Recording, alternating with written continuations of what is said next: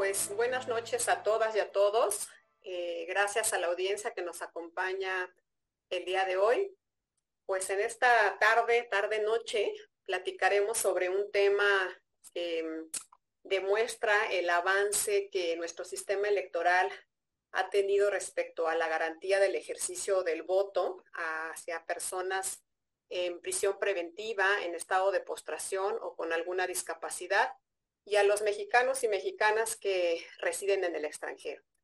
Así que pues vamos a dar inicio para no restar mucho tiempo a nuestra invitada y nuestro invitado y sin mayor preámbulo haré una breve introducción del tema y posteriormente pues los presentaré al auditorio de forma rápida para poder eh, economizar lo más posible el tiempo porque la verdad es que el tema tiene pues varias, varias aristas y creo que este, como siempre nos vamos a quedar cortos en tiempo, ¿no? Y pues bueno, lo que, lo que me gustaría adelantar un poco para poner en contexto al auditorio es que en 2024 será la primera vez que se implementará el voto anticipado en una elección concurrente, por lo que el reto tanto del INE como de los institutos electorales locales será garantizar el derecho a votar de las personas en estado de postración de las personas en prisión preventiva y el voto de las mexicanas y los mexicanos residentes en el extranjero.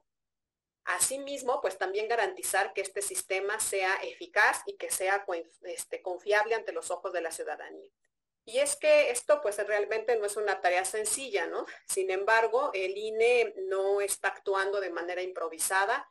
Al contrario, ¿no? El INE ha desarrollado diversas pruebas pilotos para las diferentes modalidades de votación durante comicios electorales locales como federales.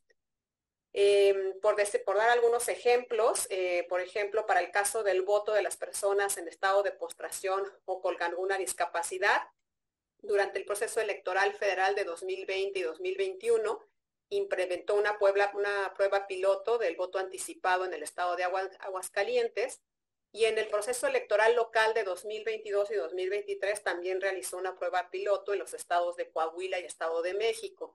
Y de estos ejercicios, la autoridad ha obtenido información valiosa, como es en este caso la recomendación de que hubiera eh, una modalidad postal, debido a que la mayor parte de las personas que están participando en este tipo de votación son adultas mayores y esto pues facilita eh, eh, el ejercicio del voto, ¿no? Así como también ofrecer otro tipo de facilidades para que puedan ejercer el voto desde su domicilio.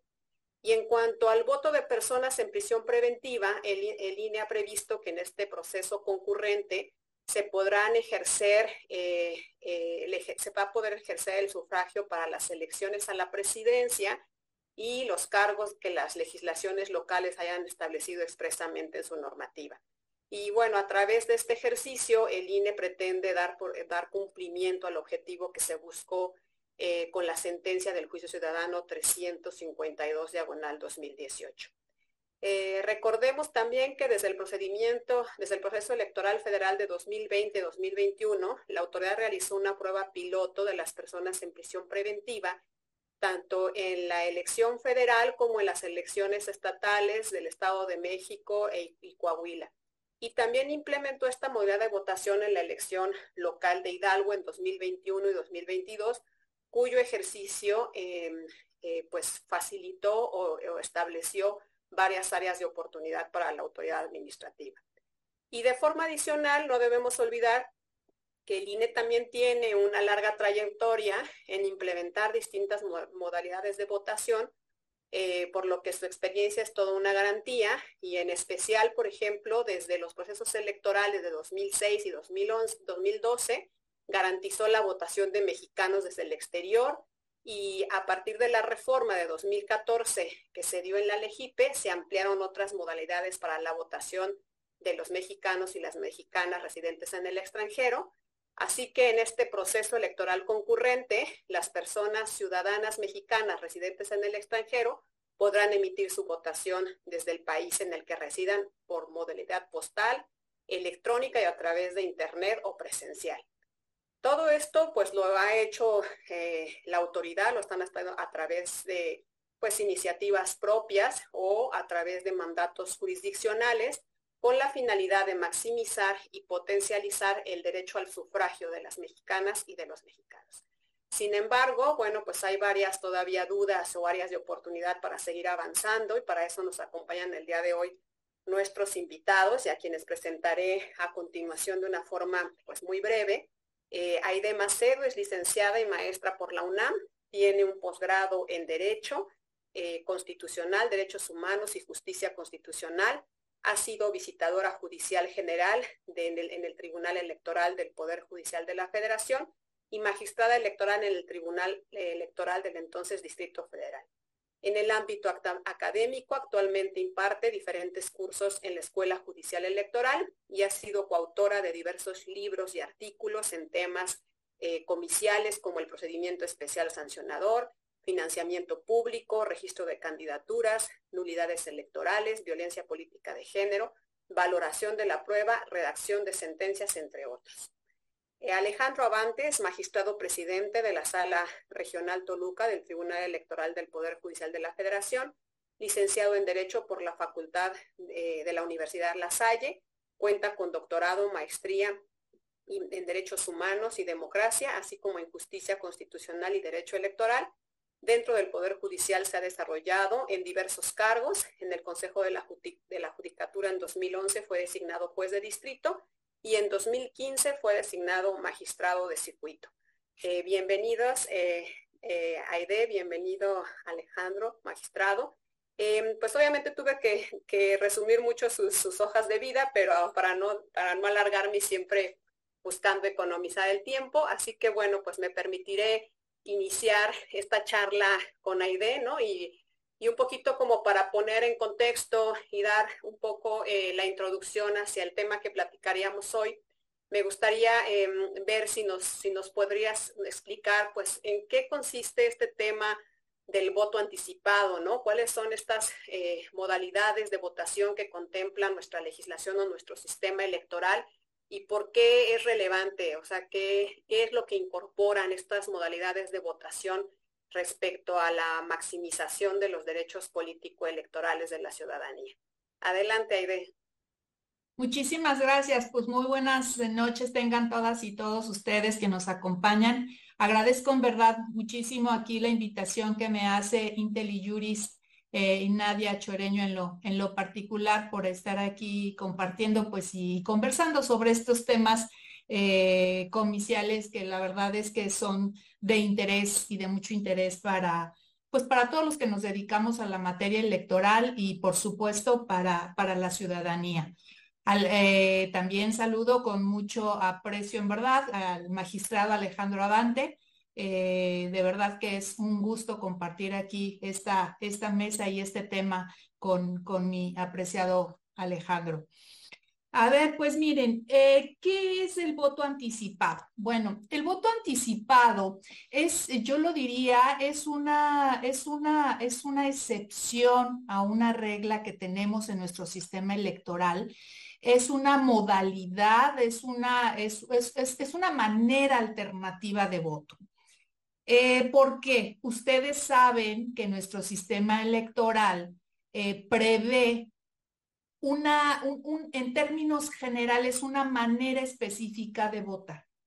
Tenemos un día en que se emite la, es decir, que todos y cada uno de nosotros vamos y emitimos nuestro voto, que es inclusive una fase misma, una etapa misma del proceso electoral y ese, es, esa, esa fase se llama jornada electoral, que por disposición de nuestro de nuestro orden jurídico, pues es el primer domingo de junio del año de la elección, que en este caso de la elección del proceso electoral actualmente en desarrollo, pues es el 2 de junio. Entonces, hay un día específico para que la ciudadanía en general acudamos personalmente, nos, nos, nos ubiquemos en los centros de votación, es decir, en las casillas, eh, y frente a una mesa directiva, es decir, un órgano conformado por ciudadanos, ciudadanas, ¿no? Eh, emitamos nuestro voto de manera presencial mediante, eh, pues, el llenado de una boleta impresa. Eso es en términos generales nuestro sistema electoral. El voto anticipado es una modalidad en tiempo. Claro, también tiene otras, vamos, modalidades, pero no nada más es en tiempo. El voto anticipado es el votar, emitir el sufragio en un en, un, en, una fecha distinta a la jornada electoral, a ese día general. ¿Cuándo? Pues como su nombre lo dice, anticipadamente. Ahora, este voto anticipado eh, pues es una excepción, digo yo. La generalidad es que la ciudadanía acudamos el día de la jornada.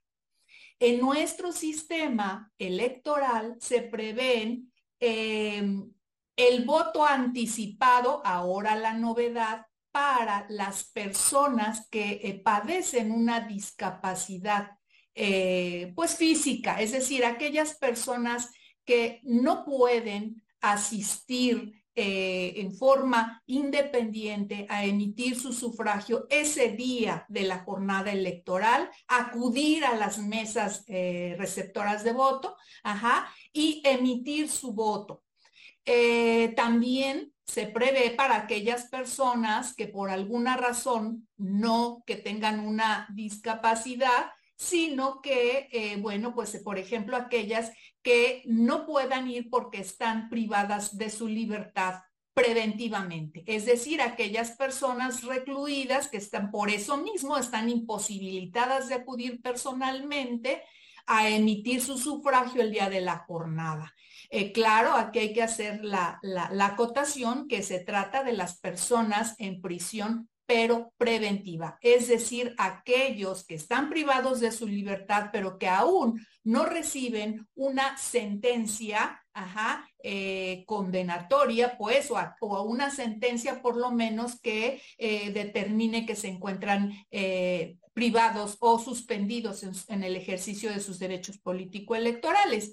Y una tercera modalidad de votación anticipada en nuestro sistema jurídico que lo prevé la ley es la votación de las y los mexicanos que no se encuentran en nuestro país, que residen en el, extranjero y que entonces también eh, no les es posible acudir personalmente a emitir su sufragio y entonces lo hacen desde su lugar de residencia fuera del territorio nacional, ajá, eh, pero en estas tres modalidades que le sacó, estas, eh, sí, en estas tres modalidades, el tema es que el voto es anticipado, es decir, la autoridad electoral, la autoridad que se encarga de organizar las elecciones, eh, tiene que armar una serie de cuestiones para que anticipadamente, es decir, previo al día de la jornada, se puedan llevar a cabo eh, la emisión del voto.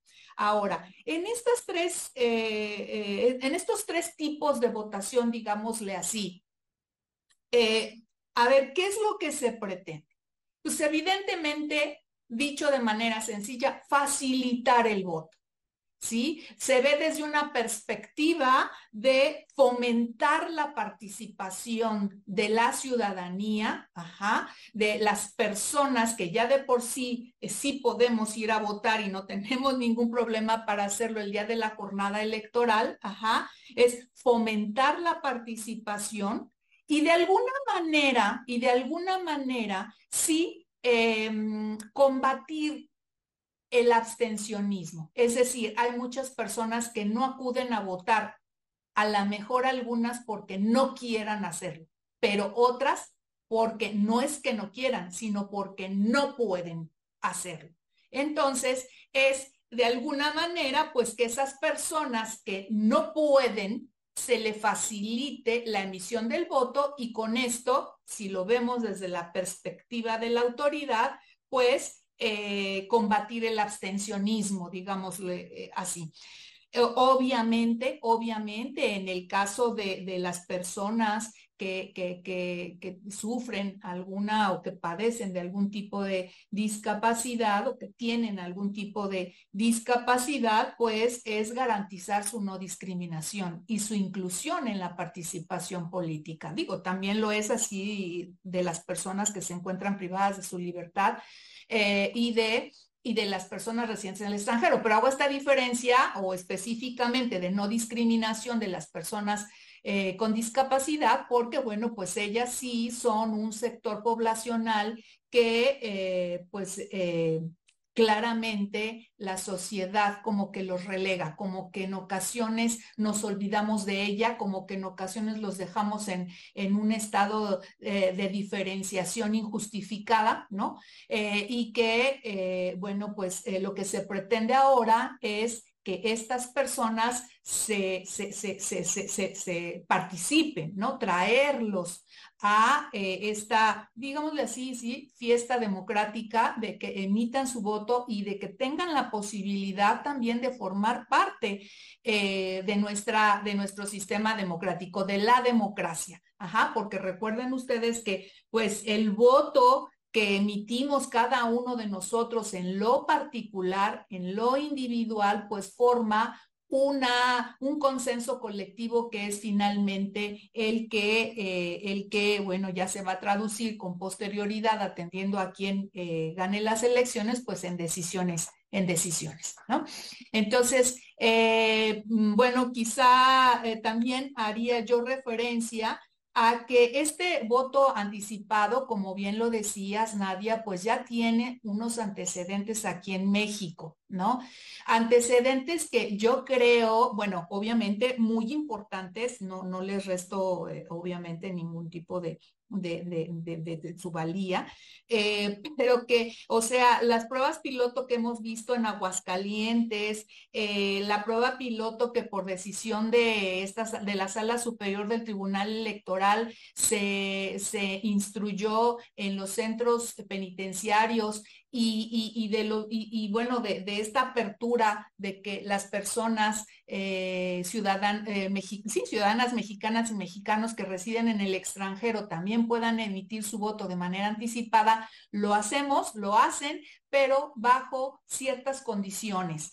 ¿Qué sería lo maravilloso y qué sería lo, lo, ideal eh, si queremos hablar eh, ya eh, más allá de, estas tres modalidades, bueno, a ver, haciendo una cartita a Santa Claus, ahora que ya se acerca la época navideña, diría yo, pues qué padrísimo sería que nuestro sistema electoral eh, ya previera el voto anticipado, pero en términos generales, ¿no? Es decir, que eh, las personas, hay, varias personas, hay varios eh, eh, sectores, digámosle así, de, la población que por las actividades a las, que a las que se dedican quizá no puedan ir a votar el día de las elecciones. Claro, eso en nuestro sistema lo salva a través de las, de las casillas especiales, ¿no?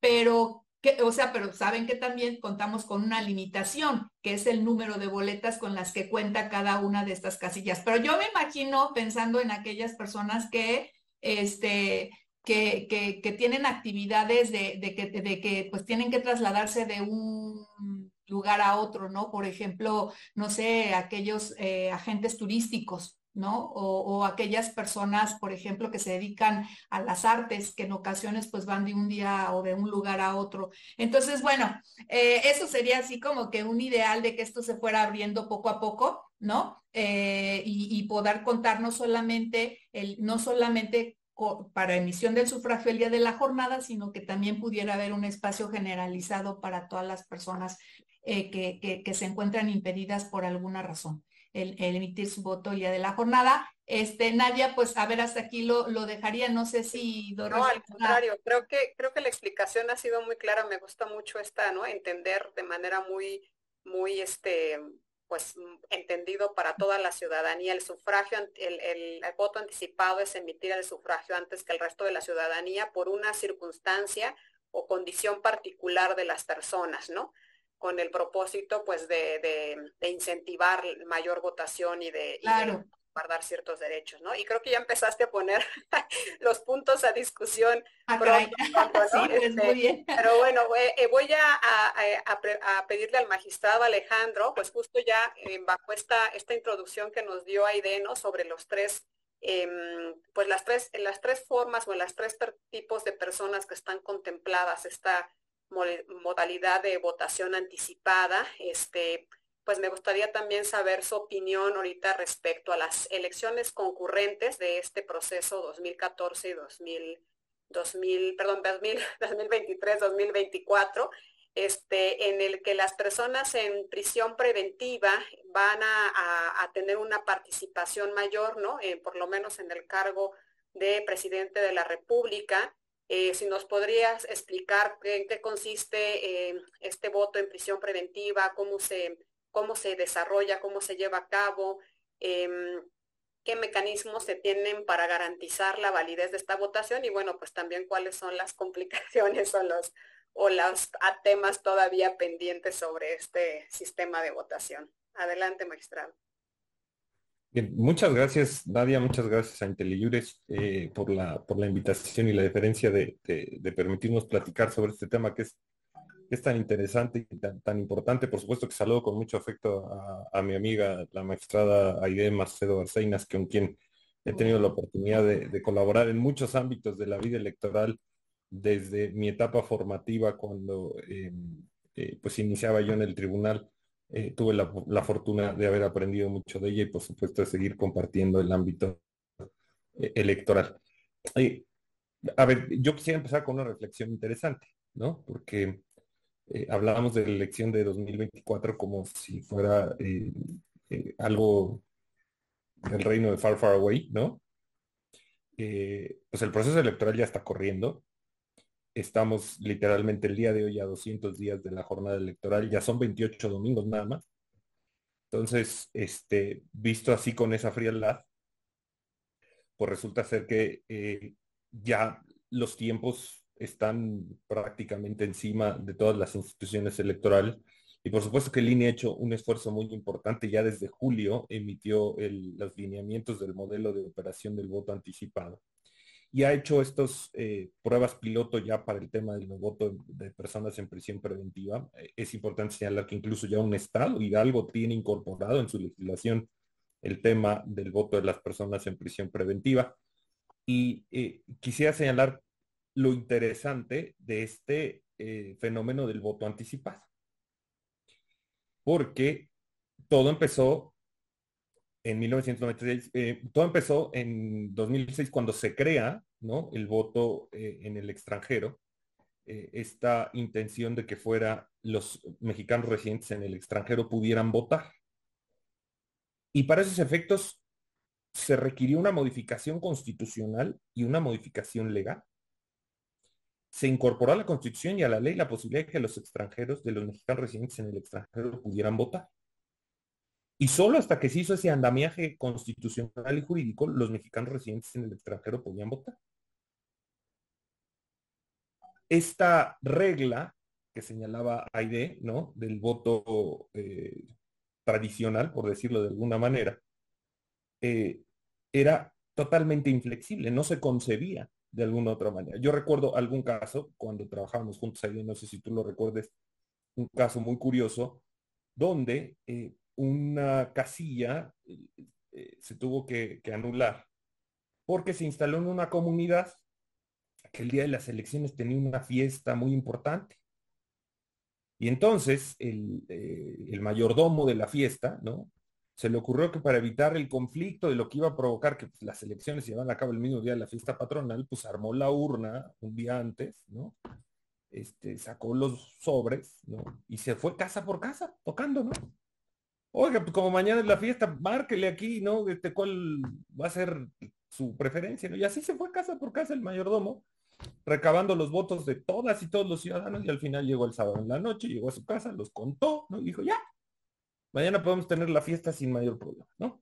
Por supuesto, esto se impugnó, ¿no? Y la, sala superior en aquel momento que eh, las salas regionales eran, temporales, no tenían cuestión eh, permanente, la sala superior conocía directamente las impugnaciones de ayuntamientos y por supuesto que pues a más de uno nos ganó la risa, ¿no? Cuando vimos la ocurrencia de este, de este ciudadano que con tal de garantizar el resultado de las elecciones, pues se organizó su jornada electoral anticipada, ¿no? Por supuesto que en aquel momento se anuló la, casilla. Eh, pero eh, poco a poco ha ido habiendo una evolución. Y el caso de las personas en prisión preventiva, muy revelador porque emana ya no de una norma, de una eh, norma emitida por él o la legisladora. Ni, ya no se habla del constituyente, ¿no?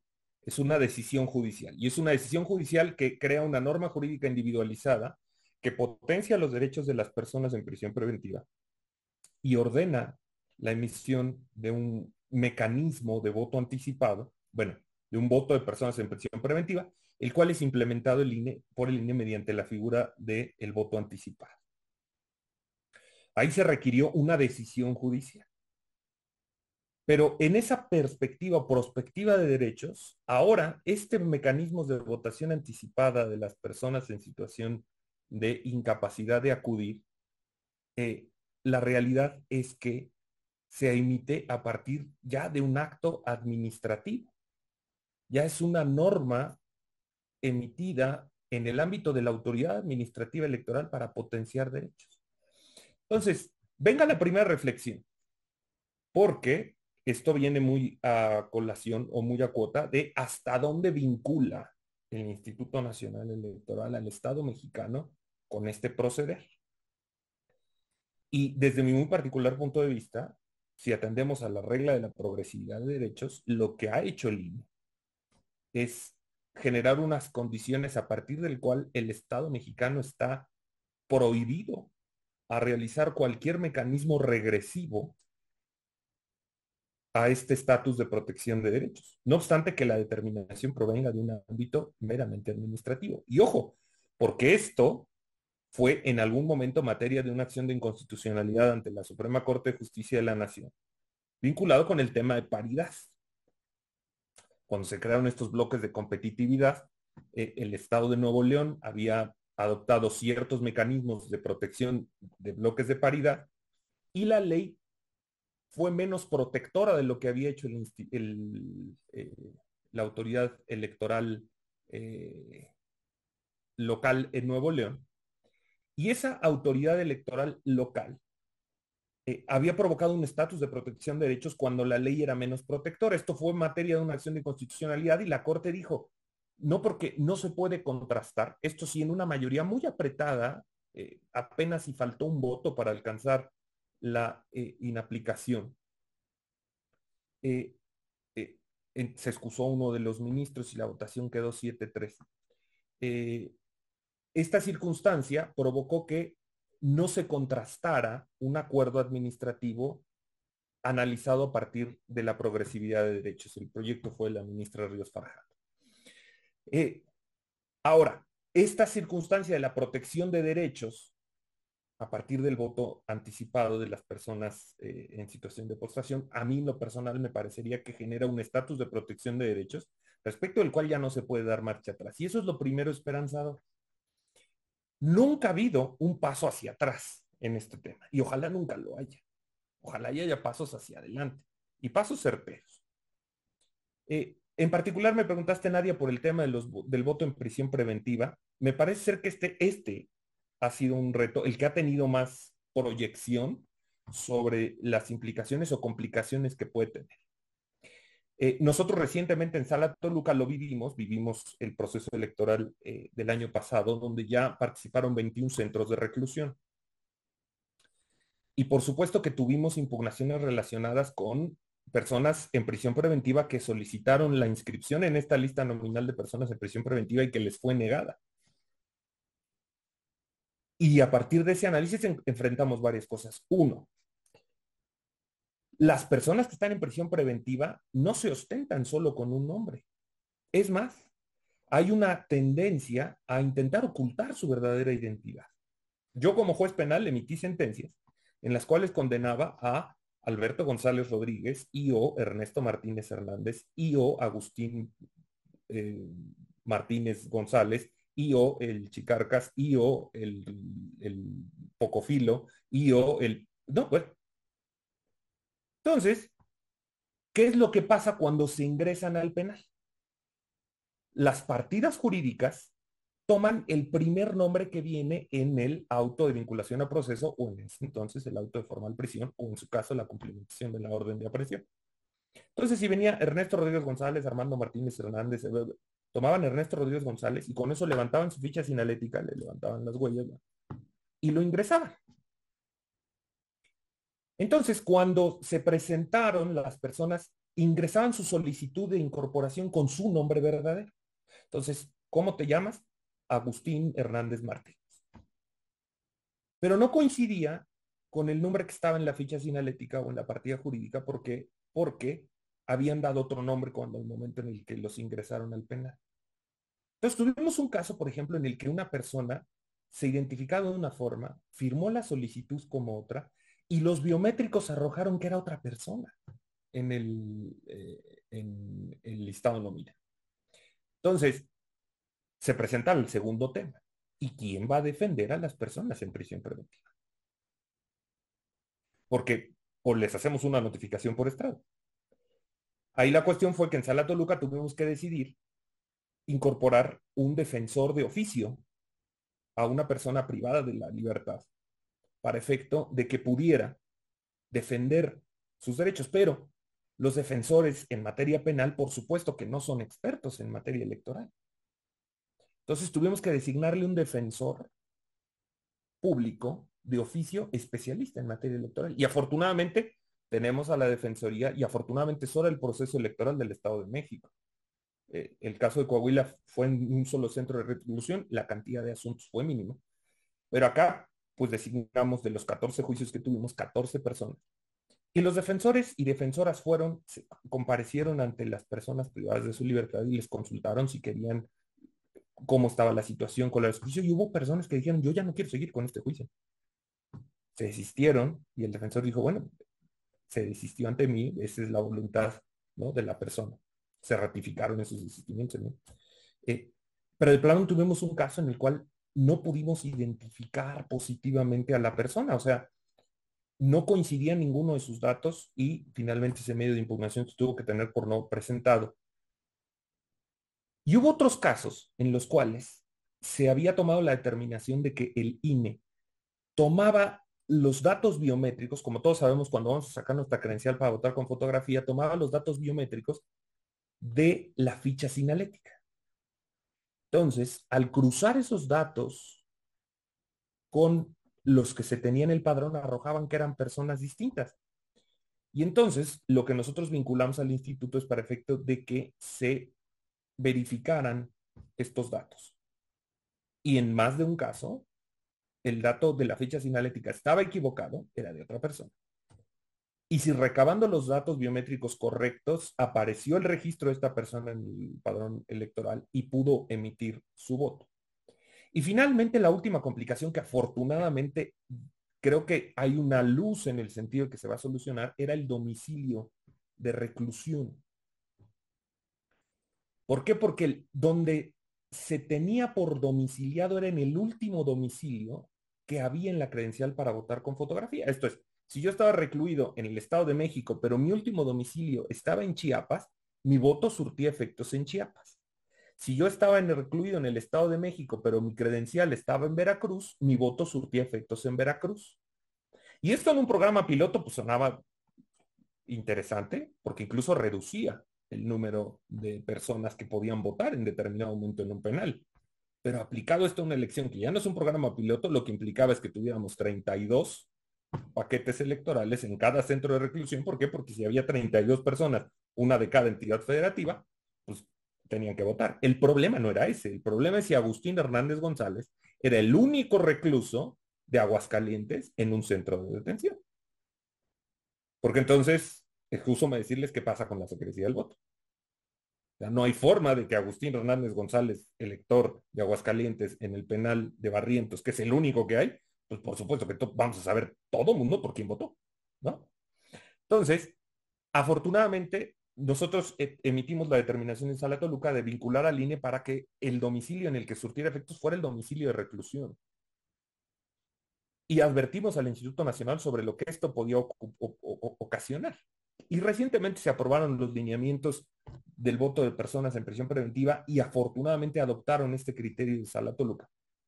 Y ahora el domicilio donde surte efectos es el domicilio de reclusión. Ahora, eh, respondiendo un poquito a la provocación, habrá muchas cosas respecto de las cuales en el voto anticipado de las personas con, eh, con discapacidad y en la situación del artículo 141 de la LGIP Yo de momento no puedo hacer ningún pronunciamiento porque claramente sería la mejor prejuzgar sobre un caso concreto que con toda certeza voy a tener.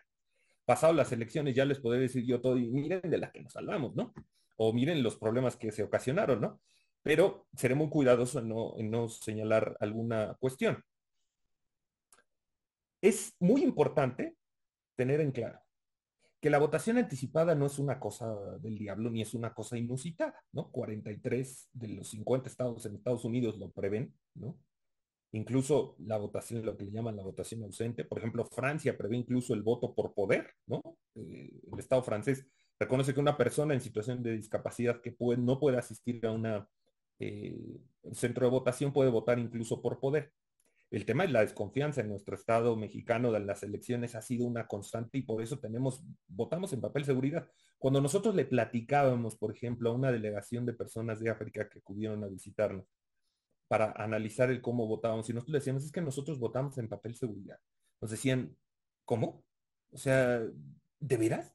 Sí, sí, sí, votamos en papel seguridad y con tantas medidas. Y se, se sorprendían, ¿no? De, lo que implicaba votar ese es el nivel de la desconfianza. Entonces, hay estados, por ejemplo, como Colorado, ¿no? En Estados Unidos, que todos, no hay centros de votación, ¿no? En Colorado se mandan a todos los electores las, las boletas eh, a sus casas, ¿no? Y las personas votan por, por, las regresan por correo o van y las dejan en alguna oficina, o van. No, no hay tanto tema, ¿no? Eh, digo, y hablo yo de Colorado por decir, me parece que son tres estados en Estados Unidos que tienen estos, estos sistemas tan eh, abiertos, ¿no? Para el tema de la, de la, votación anticipada. Y sí, lo ideal a lo mejor sería que a lo mejor pensáramos en un mecanismo de votación anticipada más atractivo. Eh, y pues transitando o migrando ya con todas las tecnologías, por ejemplo, de cadena de bloques y todo esto, ya hacemos hasta monedas digitales, ¿no? las famosísimas criptomonedas a lo mejor tendríamos que trasladar nuestro sistema de votación a un sistema de votación por Internet. Lo cierto está en que seguimos votando como en 1930 y eso hace poco atractivo el sistema de, votación y muy complicado. Ahora, las complicaciones que puedan tener, cualquier cantidad de complicaciones. El tema está en que si las complicaciones van a detener nuestro progreso, pues entonces mejor eh, eh, seguiríamos votando como en la antigua Grecia, ¿no? Y a lo mejor levantando la mano. Eh, es una cuestión de ir viendo la evolución. Y una cosa muy importante. El caso de las personas residentes en el extranjero es un derecho que estaba reconocido constitucionalmente y eso lo hace un derecho perseguible, un derecho incluso justiciable. En el caso de las personas en prisión preventiva, aquí lo importante es una persona que ingresa a prisión, no por ese solo hecho pierde sus derechos, no, no nos equivoquemos. Una persona cuando entra a prisión tiene algo que se llama el principio de presunción de inocencia. Y hasta en tanto no hay una sentencia que lo prive de derechos, entonces puede materialmente hablarse de una privación de derechos. Hasta que tenga una sentencia firme, y no solo firme, sino firme ejecutoriada. Y en el caso de las personas con discapacidad, caray, el tema es un entorno de protección de derechos. Luego podemos platicar sobre la redacción del artículo 141. Y por decir luego, en 29 lunes lo platicamos. ¿no? Este, ahorita yo no emito ningún pronunciamiento sobre ese tema porque, insisto, será una cuestión que probablemente sea materia de un juicio, pero eh, materialmente la idea es facilitar esta posibilidad. Y el voto que está diseñado es un voto híbrido, porque en realidad es un voto sí anticipado, sí es un voto en una boleta. Y dejo para una segunda intervención las implicaciones que tiene sobre la naturaleza jurídica del voto este mecanismo de votación anticipada. Gracias, gracias magistrado. Pues justo, o sea, las he estado leyendo las preguntas del chat, ¿no? Este, varias de ellas se fueron contestadas con esta intervención, pero el, el tema creo que es relevante ahorita para platicar con, con idea ahora sobre este, esta votación eh, anticipada para las personas en situación eh, con alguna discapacidad o en estado de postración, creo que también es como eh, hablar sobre, sobre la justificación de este tipo de votación, ¿no? Por un lado, veo aquí en las preguntas que nos hacen si había datos estadísticos, ¿no? Creo que de las principales críticas que se dieron cuando, por ejemplo, se dio la sentencia de la sala superior era si, si, valía la pena invertir tantos recursos para este, incentivar la votación en, la prisión preventiva, siendo que las personas que están ahí quizás lo, lo, que menos les interesa es ejercer el voto, ¿no? Puesto que sus, su, visión o su, su, interés está pues primero en defender este, su libertad, ¿no? Había también pues el tema de la seguridad, ¿no? Y principalmente este tema que, del que habla, eh, del que hablas magistrado, que es sobre el tema de que la ciudadanía no tiene confianza, ¿no? Que estamos en este sistema de desconfianza generalizado, que lo, lo tenemos desde hace muchos años, y que lo que principalmente se pregunta uno cuando existen estos sistemas de votación es, ¿hay garantías, ¿no? por parte de la autoridad de la secrecía del voto, de que los votos sean bien contados, de que no vaya a utilizarse para favorecer alguna este, fuerza política, etcétera, ¿no? Entonces, eh, pues aprovechando y estoy intentando conjuntar de una vez las, las inquietudes de, nuestro auditorio con la participación que ahorita quería pedirle a Aide, pues que nos hablara ahora un poquito de este, de este voto anticipado, ¿no? Respecto a, las personas en situación de postración y de discapacidad y principalmente, pues a lo mejor atender a estas cuestiones de cuáles son los mecanismos que las autoridades em, estarían implementando para poder garantizar que sea eficaz esta forma de votación, ¿no? Que, que efectivamente los recursos pues estén bien aprovechados y pues la, principalmente las garantías que se tienen. Adelante, Aide, gracias. Sí, Nadia. Bueno, mira, a ver, en relación con, con el voto anticipado en el tema de personas con discapacidad, eh, y con la pregunta que había en relación con datos estadísticos, eh, lo que está documentado es que, como, como bien decías, lleva una prueba piloto. En la prueba piloto de Aguascalientes, en realidad fueron, bueno, estamos hablando de un proceso local, ¿no? Estamos hablando de una entidad que tiene en sí una lista nominal, eh, vamos, no muy grande como pudiera ser Ciudad de México, ¿no? otro tipo de, entidades, Veracruz, Estado de México. Pero en, esta, en esta prueba piloto en Aguascalientes, ahí eh, se inscribieron 128 personas en la lista nominal en esta, para esta modalidad de voto eh, de las personas con discapacidad, de las cuales 99 votaron. Claro, es una cifra pequeña, es una cifra, si ustedes si lo analizamos en, vamos, en contexto de todo, de todo nuestro país, pues sí, sí es una cifra pequeña. Pero lo cierto es que el Instituto Nacional Electoral está, eh, tiene eh, eh, datos o cifras de que más o menos 10 mil personas se beneficiarían con esta modalidad de votación. Ahora, es un tipo, eh, es un tipo, es una modalidad anticipada, pero con ciertos requisitos. Es decir, no todas las personas eh, en una situación de discapacidad tienen acceso a este tipo de votación.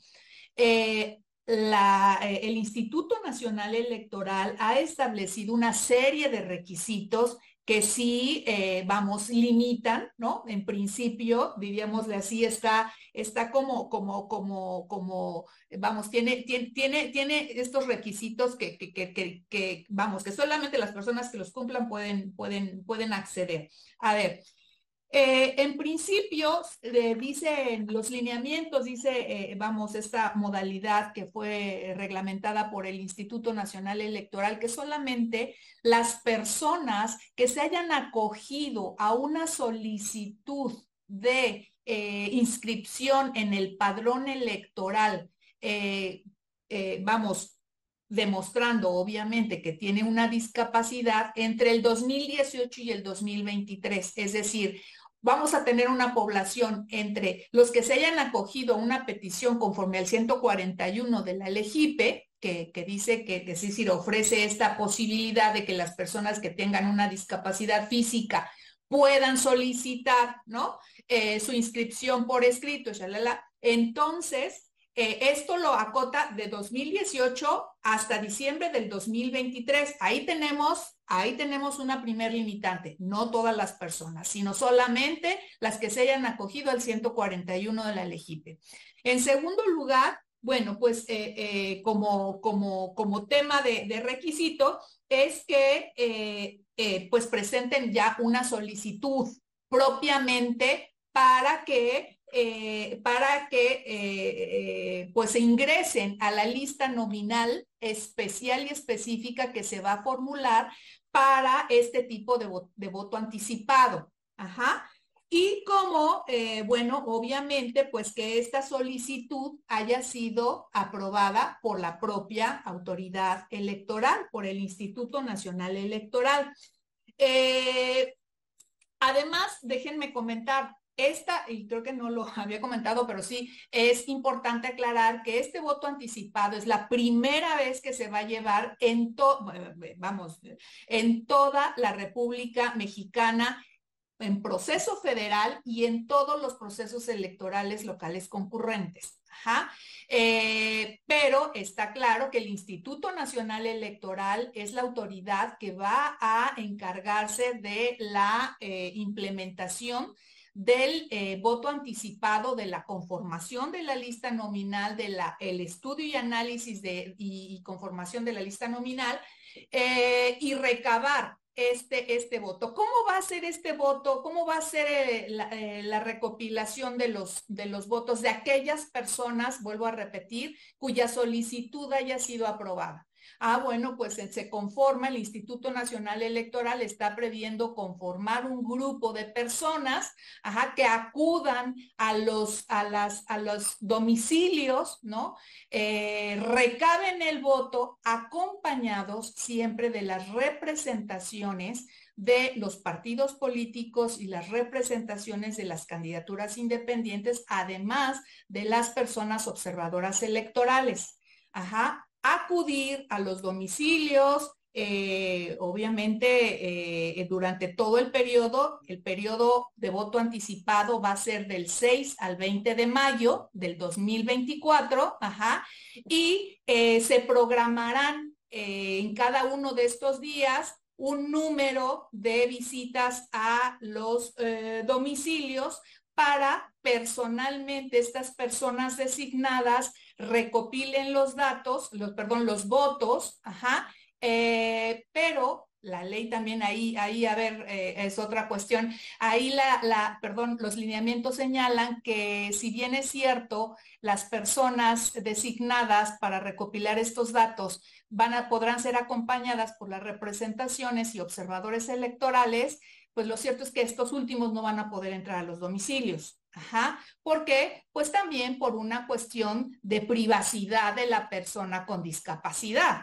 O sea, imagínense, un grupo de personas designadas, más los representantes de cada uno de los partidos, más los representantes de las candidaturas independientes y además los observadores electorales, no, bueno, pues entonces me quiero imaginar este, un grupo de personas, no sé, calculen ustedes de 15 personas que lleguen a, un domicilio, ingresen todas juntas eh, eh, por, el voto. Es decir, eh, me parece que ahí sí hay una confrontación como de, de, de, de cuestiones entre, entre eh, pues la mm, eh, transparencia en la emisión del sufragio con, la, ah, con el derecho que tiene a la privacidad en la persona que está en situación eh, de, discapacidad, ¿no? Entonces, bueno, ya que recaban el voto, bueno, pues entonces las personas designadas junto con estas representaciones y observadores electorales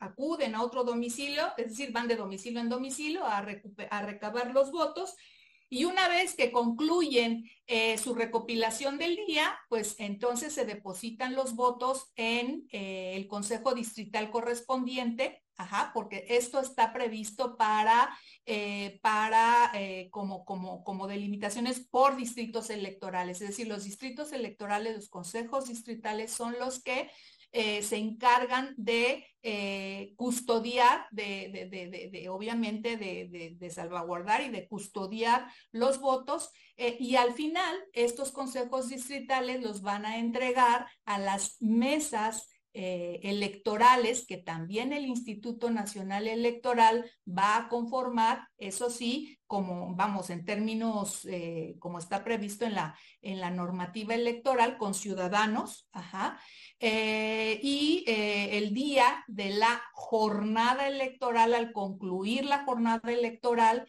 eh, cuando ya se, es cuando ya se inicia con el escrutinio y cómputo de estos votos. Ahí, pues, el tema es cuidar, ¿no? La, la, la, efectividad del sufragio.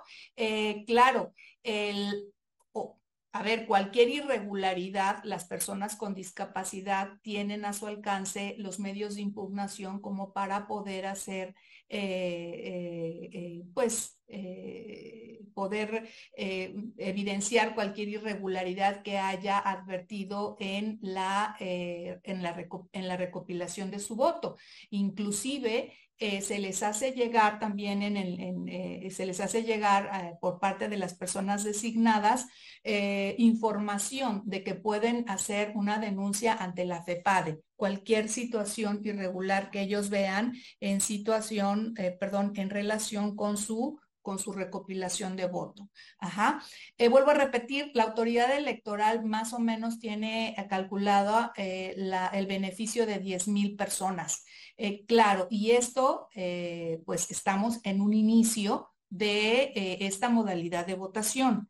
Eh, que además no hay que confundir con el protocolo que tienen las mesas directivas que respetar el día de la jornada electoral para las personas que acuden eh, y que, acuden con una discapacidad, es decir, que, tienen también alguna discapacidad, pero que acuden a los centros de votación a emitir su eh, voto de manera presencial. Son dos situaciones diferentes. Las que eh, las que se genera eh, a través de estos lineamientos y es que las personas designadas por el propio INE pueden acudir a los domicilios de cada una de las personas que solicitan acogerse a este, digámosle así, a esta modalidad de votación, a este beneficio, ajá, y el protocolo de las personas con discapacidad que el día de la jornada electoral, no como voto anticipado, pero el día de la jornada electoral acuden a emitir su sufragio. Y que es un protocolo que tienen que observar las personas eh, que conforman las mesas directivas en hacerles, en darles la facilidad, eh, ¿no? Tanto física, de, de, movilidad física, como de poder ser apoyadas de alguna persona de, de su confianza para emitir su sufragio. Sí, gracias. Bueno, pues creo que varios retos y varias problemáticas en cada una de, las modalidades de votación, ¿no? Porque como hemos visto, pues tienen sus diferencias, ¿no? Este, eh, de acuerdo pues a la, a la al tipo de, de, personas y en la situación en las que se encuentran. En el chat, por ejemplo, estaba viendo este, eh, que nos preguntan por ahí aprovechando ahorita la siguiente intervención del magistrado Avante, este, si esta forma de modalidad de votación anticipada no puede ser causa de nulidad de votación según el artículo 75, inciso D. Nos preguntan también si el, si el, si eh, el voto anticipado en prisión preventiva se va a realizar en todos los centros penitenciarios o cómo, cómo se va a dar esta votación. Y bueno, creo que eh, aprovechando esta participación, bueno, a ver si nos pueden dar respuesta a estas preguntas, pero también a lo mejor cerrar un poco con la idea que nos querías transmitir sobre, sobre, las, las, la, modalidad de votación y este, bueno, me quedé un poco también con la duda a través de, si podemos ir realmente avanzando y progresando desde tu perspectiva hacia una votación electrónica, ¿no? O una votación ya sea por urna electrónica o en internet, dado que, bueno, pues por lo menos en este proceso se va a implementar este sistema de votación para los mexicanos residentes en el extranjero, ¿no? Adelante. Sí, vaya que hay, hay muchas cosas muy, muy interesantes, ¿no? Hay, hay varias cuestiones eh, importantes que ir tomando en consideración. Por supuesto, no será, no habrá como una respuesta única o, que todos podamos estar de acuerdo, ¿no? en, la lógica de cómo es, que, cómo es que funciona o cómo ha funcionado el tema del voto anticipado. Un poquito en adición a lo que decía Ide, eh, quisiera yo señalar una cosa importante. En el caso del Estado de México, el Instituto Electoral del Estado de México fue el pionero en adoptar ya en un proceso electoral local este mecanismo de voto anticipado de personas con discapacidad o en esta situación de postración. Para hablar del tema de la estadística, eh, fueron 70 97 personas las que votaron en estas condiciones. 97 en estas situaciones y hay que hablar que en prisión preventiva fueron 4.409. O sea, es una, un universo muy distinto. Ahora, ciertamente, como lo decía con toda certeza y el tema es que hay un universo como medio limitado y es las personas que se acogieron a este beneficio, y lo digo entre comillas beneficio porque ya después podremos platicar dentro de 29 lunes este tema. Eh, el tema del artículo 141. ¿Qué es lo que dice el artículo 141? Que aquella persona que demuestre su, una determinada incapacidad para poder asistir puede solicitar su credencial para votar y que le sean recabados sus biométricos y toda esta situación en su domicilio. Entonces hablaba yo de que era un sistema medio hibridón precisamente por lo que decía Aide. O sea, es un tema en el cual sí se reciben las boletas eh, de manera, eh, pues de una persona, se recaba la votación, pero se acude al domicilio para efecto de recabar este voto. Y este voto, pues, se lleva a, la autoridad electoral, quien lleva a su momento o en, algún momento el eh, escrutinio y cómputo. Entonces, lo primero es, y hablaba yo de esta inquietud, es la cuestión del voto y su naturaleza jurídica. Entonces, en primer lugar, es importante tener en claro, y aunque esto suene como un poco en abogañol antiguo, que la naturaleza jurídica del voto es el de un acto jurídico que provoca consecuencias de derecho, y tiene la característica de ser eminentemente solemne.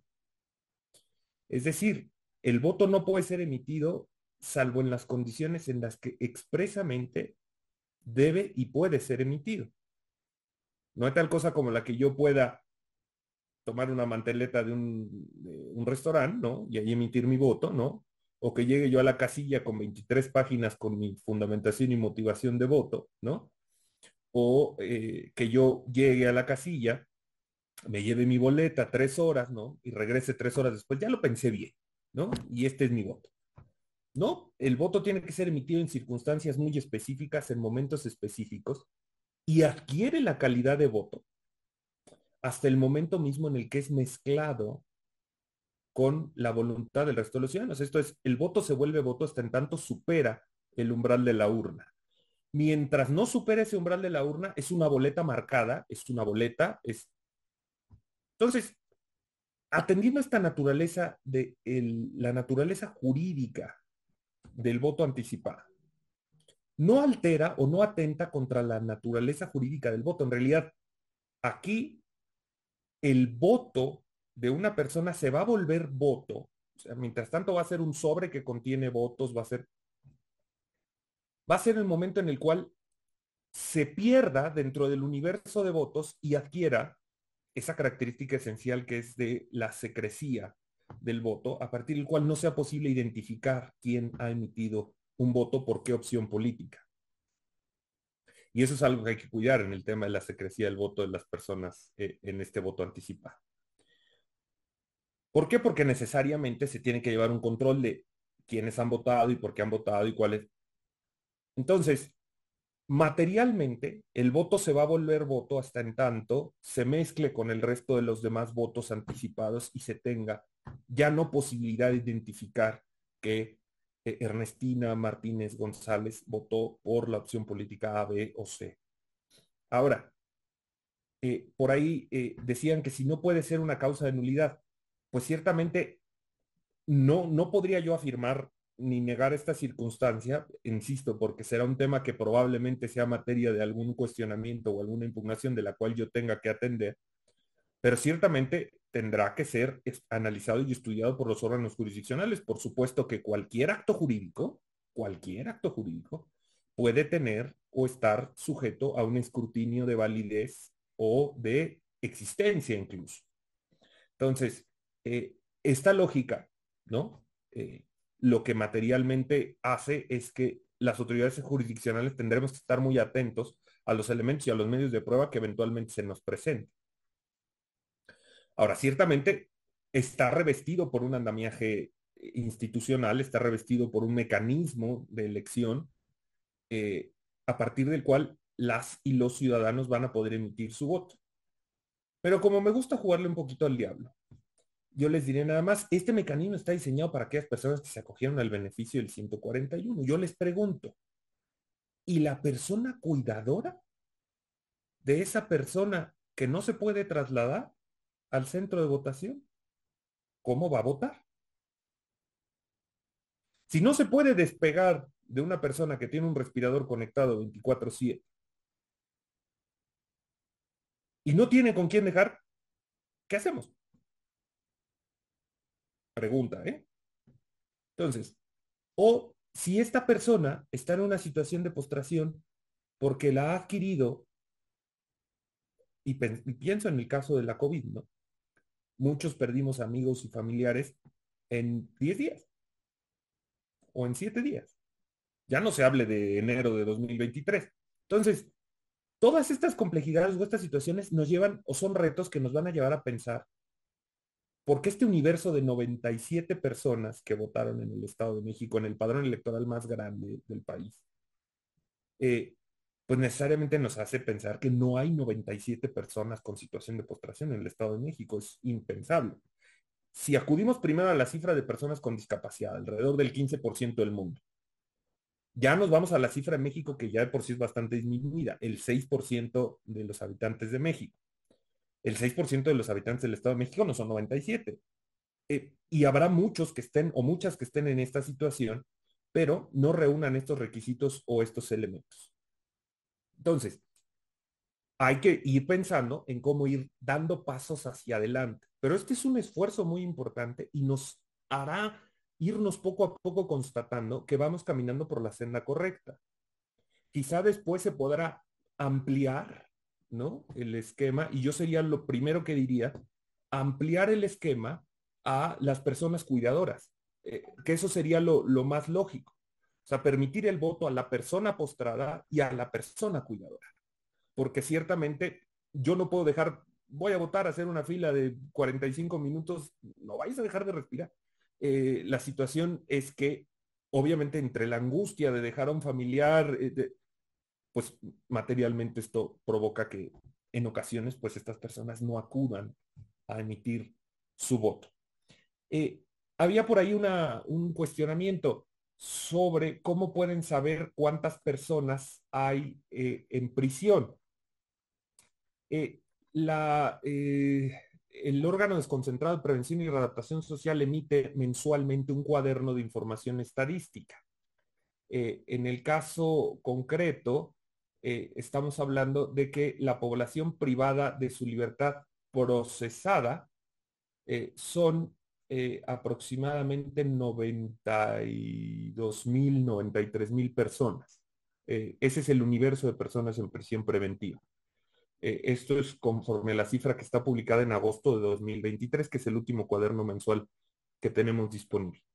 son 79.376 del fuero eh, común y 13.444 del fuero federal. Ahora, si en todos los centros se puede votar, esto es algo importante que tendrá que delimitar el INE. Y hagámonos cargo de algo. No en todos los centros de votación, no en todos los centros penitenciarios hay las condiciones para que se pueda votar. La realidad penitenciaria de nuestro país es contundente. No en todas las entidades, no en todos los centros de reclusión se va a poder emitir el voto. ¿Qué es lo relevante? Bueno, que el Instituto Nacional Electoral emita los lineamientos y oportunamente señale en qué eh, lugares eh, se pueden votar o no se pueden votar. ¿Qué, qué, qué implicación va a tener esto? Bueno, la implicación es con toda certeza vamos a saber en qué momento o cuántas personas van a poder tener esta posibilidad de votar, en qué centros de reclusión. Y si hay alguna inconformidad o alguna situación, pues que oportunamente se pueda plantear. no vamos a, no se puede privilegiar eh, un tema a partir de poner en riesgo incluso la seguridad de las personas. Entonces, eh, creo que esto tendrá que ser materia de análisis en el INE, ¿no? En el caso del Estado de México, sí se emitió el voto en, en todos los penales del Estado de México, complejidades mayores, menores en cada uno de ellos, pero eh, ciertamente se recibieron estos más de 4.000 votos de las personas en prisión preventiva en, la, en el Estado de México. Ahora, la cantidad de juicios de la ciudadanía que nosotros recibimos en comparación con el universo de personas que votó fue ciertamente mínimo. Eh, esto solo habla de que probablemente la difusión no fue tal o la restricción o limitación del domicilio de origen eh, impidió que más ciudadanas y ciudadanos votaran en prisión preventiva. Esto es, 4.094 pudieron votar porque tenían su credencial, su último domicilio estaba en el Estado de México. Y ese era el primer requisito que se preveía para la integración de la lista nominal de personas en prisión preventiva, que estuvieran su domicilio en el Estado de México. Entonces, si yo estaba recluido en el Estado de México, pero tener mi domicilio en Puebla, pues ciertamente eso me excluía de la posibilidad de votar para la elección del Estado de México. Con cierta eh, complicación, porque probablemente una persona en prisión preventiva lo que quiere es garantizar que haya mejores condiciones en el lugar pues donde está recluido. Entonces, eh, otra área de oportunidad que creo que es importante con el tema del el voto anticipado es el, eh, el, por ejemplo, el voto en los hospitales, ¿no? Creo que ahí se tendría que a lo mejor pensar en algún momento en que las personas que están en un hospital, que tienen ciertas condiciones, eh, pues están en condiciones específicas a partir de las cuales no pueden abandonar un hospital. Y es importante que quizá voten, porque tengan alguna enfermedad contagiosa, porque eh, tengan algún accidente que los dejó postrados, porque estén en recuperación, porque hayan tenido que operarse de emergencia, porque eh, esto tampoco es inusitado, ¿no? Hay muchos eh, países en el mundo que prevén este mecanismo de votación excepcional en, los hospitales. Entonces, son pequeños pasos que podemos ir dando que creo que nos ayudarán a ir fortaleciendo este esquema de votación anticipada en el cual tenemos muchas experiencias ya en el mundo que nos pueden ir orientando o nos pueden ir ayudar. Yo concluiría con un tema eh, que me parece ser que es del todo relevante. No puede ser un obstáculo para empoderar los derechos de las personas con discapacidad, aquellas personas, el hecho de que demuestren o no su discapacidad.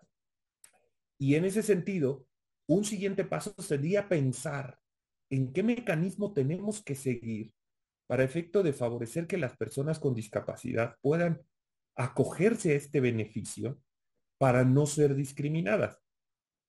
Porque ciertamente habrá muchas personas que eventualmente en algún momento vayan a querer ejercer su derecho de voto de esta manera, pero ciertamente no estén en el supuesto de haber obtenido su credencial en el artículo 141 y conforme a estos lineamientos esa circunstancia los estaría eh, estaría impidiendo esta circunstancia.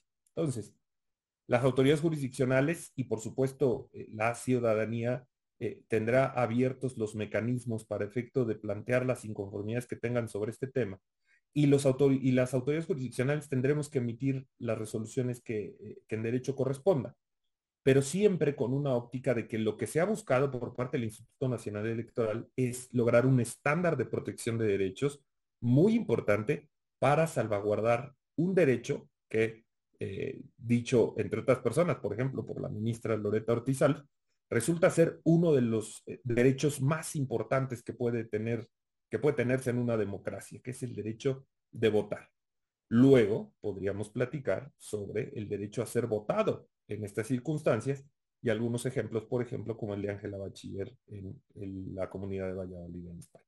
Pues de mi parte, muchísimas gracias. Gracias, gracias, magistrado. Pues como ya, ya, lo, ya lo anticipábamos, el tiempo va a ser insuficiente para disipar todas las dudas y para poder eh, entrar a todas las, las aristas de estos temas, ¿no? Pero bueno, vamos a robarle unos últimos minutitos a, al, al, al, horario, ¿no? Este, si no tienen inconveniente, me gustaría eh, que nos pudieran hacer una reflexión final, este, eh, estoy viendo que, las principales inquietudes, digo, aparte de que les mandan saludos y les, y les felicitan por la exposición en nuestro auditorio, es el tema de las garantías, ¿no? De, para la secrecía del voto.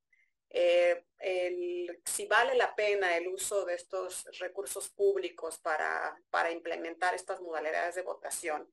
Este, por ahí ponen un comentario de, ¿es esto una ocurrencia o realmente genera más eh, beneficios que prejuicios, ¿no? Y creo que, digo, de alguna, este, perdón, que perjuicios, de alguna manera ya, ya hemos estado este, adelantando un poco estas respuestas, pero sí me gustaría a lo mejor atendiendo estas inquietudes ¿no? recurrentes que está teniendo nuestro auditorio, poder hacer una reflexión final sobre estas eh, modalidades de votación que si bien pues tienen sus, sus áreas de oportunidad y todavía muchos eh, aspectos todavía que se tienen que, ajustar, pues quisiera saber em, eh, cuáles son, cuál sería su, su, su perspectiva general sobre el tema. Adelante, Aide. Claro que sí, Nadia. A ver, miren, yo, yo lo que, vamos, lo que eh, eh, señalaría como, como una conclusión es, a ver, hay que ver este voto, esta modalidad de voto para las personas con discapacidad como un avance más en un sistema electoral que ha partido de la desconfianza. Ya lo comentaba el magistrado Avante. Eh, tenemos un sistema que deriva de nuestra desconfianza como sociedad, como pueblo, pues. Eh, y, esta, esta situación de desconfianza nos ha impedido muchas cosas, ¿no? Nos ha obstaculizado en muchas ocasiones. Bueno, ahora se vamos dando pasos ¿no? Poco a poco, este, con estas ya llevamos tres modalidades, bueno, lo veo así, como un, como un avance, como ir progresando. Y, bueno, pues seguramente eh, habrá muchas situaciones que esta primera experiencia que se, que se implanta a nivel nacional nos va a dejar, y eso tendrá que ser considerado por la autoridad electoral, por la autoridad que se encarga de organizar las elecciones. Eso se tendrá que ir, ¿no? Este, pues viendo qué, qué, experiencia nos deja y hacia dónde podemos ir eh, haciendo quizá acotaciones o dónde podemos ir abriendo situaciones. Em, lo comentaba yo, ahorita eh, como está regulado en los lineamientos eh, el, el voto anticipado para las personas con discapacidad, pues a ver, la secrecía del voto, eh, de acuerdo con los lineamientos, es que solamente las personas designadas, un grupo de personas designadas, es la que va a tener que eh, ingresar al domicilio de la persona Ajá, eh, entregarle la boleta, ver que eh, pues esta, la persona con discapacidad eh, no tenga alguna, alguna intercambio de información con personas, ¿no? Con personas, digámosle así, pues vamos, que no es el propio, personas ajenas, ¿no? Salvo la persona auxiliar, ¿no? Pero que no le esté, que no le esté indicando, pues por qué opción votarse. Eh, vamos, la, propia, la propia, eh, este, estas personas designadas son las que van a tener que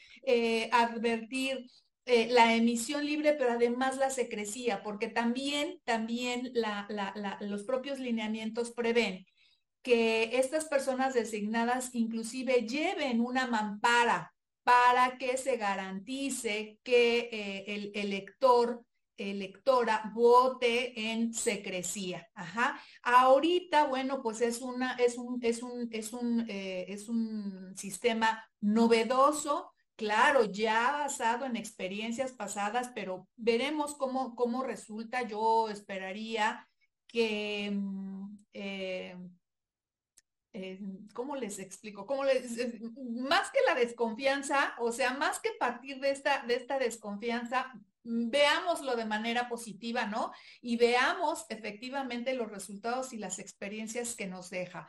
Eh, yo hablaba al inicio de una inclusive cartita a Santa Claus, o sea, a mí me gustaría que ya avanzáramos, ¿no? Así en, en, así ya y cualquier persona eh, que pudiera o que quisiera votar anticipadamente, pues tuviera las facilidades para hacerlo. Ah, el magistrado Avante también hace un momento refería, y las personas que, cuidadoras que Pues justo a eso me refería, que yo creo que hay un, hay un núcleo poblacional que está impedido para que precisamente el día de la jornada electoral emita su voto de manera tradicional y entonces hay que mirar hacia allá. O sea, es, que hay que ir viendo hacia allá. Ajá. Y esto, esta modalidad, pues así verla. ¿No? Como vamos abriéndonos en esta situación de, esta, de esta modalidad que a veces sí nos impide avanzar a, varias situaciones que en otros países, pues ya ni, ya ni es materia de discusión, vamos, ¿no? Ya ni lo, ya lo dan por sentado, ya ni siquiera, este, vamos, es, tema de, de, de eh, pues de discusión. Entonces, eh, hasta aquí lo dejaría, Nadia. No sé si haya, eh, vamos, preguntas con muchísimo gusto y, veremos, repito, veremos la experiencia que nos deja esta modalidad y claro, por eso nuestro propio sistema electoral también cuenta con eh, medios impugnativos que en un momento dado, si es el caso, se pondrán en marcha para garantizar pues el sufragio. Gracias, Aide. Magistrado, adelante. Gracias. Eh, a ver, reaccionando un poquito porque había por ahí una pregunta que se vinculaba con el tema de la lógica numérica, ¿no? Decían el, número de personas que representan, ¿no? Em, yo quiero platicarles una experiencia personal eh, eh, en mi función jurisdiccional. Yo, yo he vivido o he tenido, he sido testigo de cuatro elecciones dos de ellas definidas en un voto y dos de ellas anuladas por empates.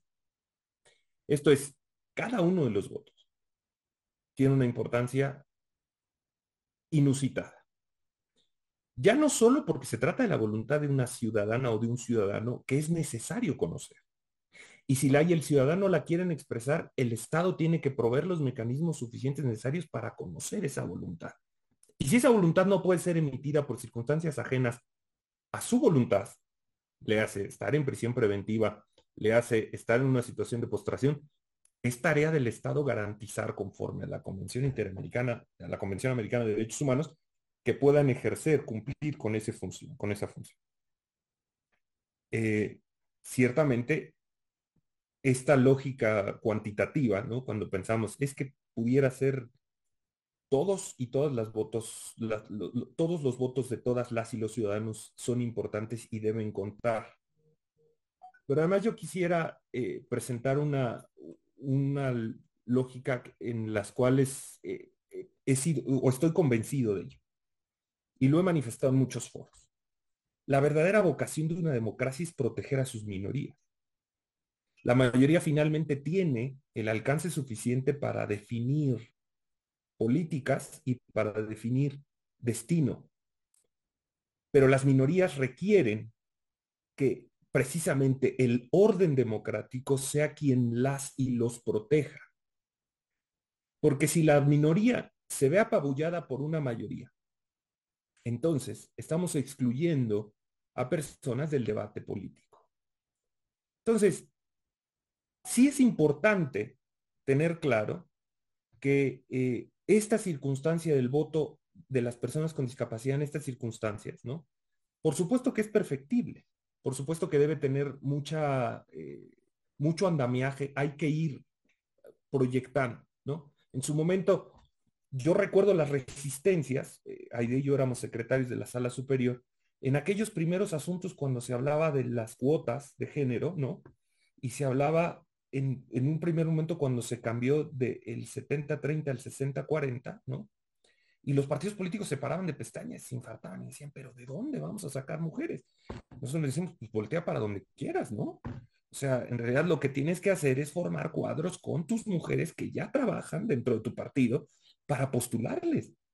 Entonces, esas resistencias o esos, esos temas que en su momento vivimos con una cuestión tan elemental como las cuestiones de género, pues materialmente en este tipo de implementaciones eh, necesariamente tendremos resistencia, ¿no?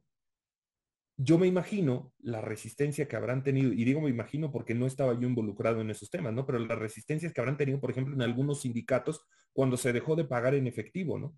o cuando se dejó de entregar una nómina con sobres, con billetes contantes, ¿no?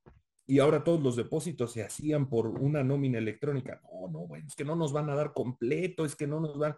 Y sin embargo, todos transitamos y ahora hacemos operaciones en el banco hasta en el celular, ¿no? Y compramos el súper y compramos la comida y compramos todo mediante aplicaciones. Nadie nos obligó ni nos orilló a eso. ¿Qué fue lo que pasó? Es que vimos la conveniencia de que esto pasara. Esa es la tarea. Y hacer lo que resulte. Eh, evitar ámbitos de riesgo donde eh, eventualmente pudieran darse conflictos que entorpecieran esta, esta circunstancia. Entonces, en resumen, todos los votos cuentan, todos los votos son importantes. Y así un voto se deje de recibir, puede tener eh, un resultado importante en la elección. Pensemos, por ejemplo, en otra elección, ¿no? En el cual una irregularidad, el caso de la elección de las Chuapas, también tú recordarás, Aide, eh, donde la causa de nulidad no era determinante para una casilla, pero sí era determinante para el resultado de la elección y en aquel momento la sala superior determinó anular la elección porque los votos emitidos de manera irregular afectaban el resultado de la elección aun cuando no afectaban su casilla. Entonces, para eso también estamos los juzgadores. Tenemos que ponderar y analizar en qué casos hay que eh, favorecer estos mecanismos de implementación y en qué otros casos hay que poner eh, focos rojos o, alertas importantes, como fue el caso del voto en prisión preventiva, donde en Sala Toluca nosotros advertimos esta necesidad, donde yo eh, no he dejado de señalar que es importante celebrar convenios, capacitar a los defensores públicos para efecto de que conozcan el tema de la obtención de la credencial para votar, para que el mismo abogado que está siendo abogado defensor en la causa penal pueda eventualmente asesorar en el ámbito el político electoral a la persona privada de su libertad son cosas con las que vamos a tener que ir avanzando y conviviendo. Sin duda alguna, tendremos muchas áreas de oportunidad y eso es lo que fortalece nuestra democracia. Muchas gracias, de verdad, este, gracias a Idea Alejandro por donarnos este tiempo y todos sus conocimientos. Este, eh, nos alargamos mucho en la charla y creo que nos quedará pendiente otra plática para después de las elecciones, como bien decía, ¿no? Y bueno, quiero agradecer también a las amigas y a los amigos que nos siguieron en el, en el webinario y, este, y que pues, estuvieron muy partícipes en, el chat. Eh, pues pueden consultar también la grabación de esta charla en la página de IntelliJuris en YouTube, así que para poderla reproducir y poder a lo mejor puntualizar sobre algunos aspectos. Muchas gracias a todas y a todos y buenas noches.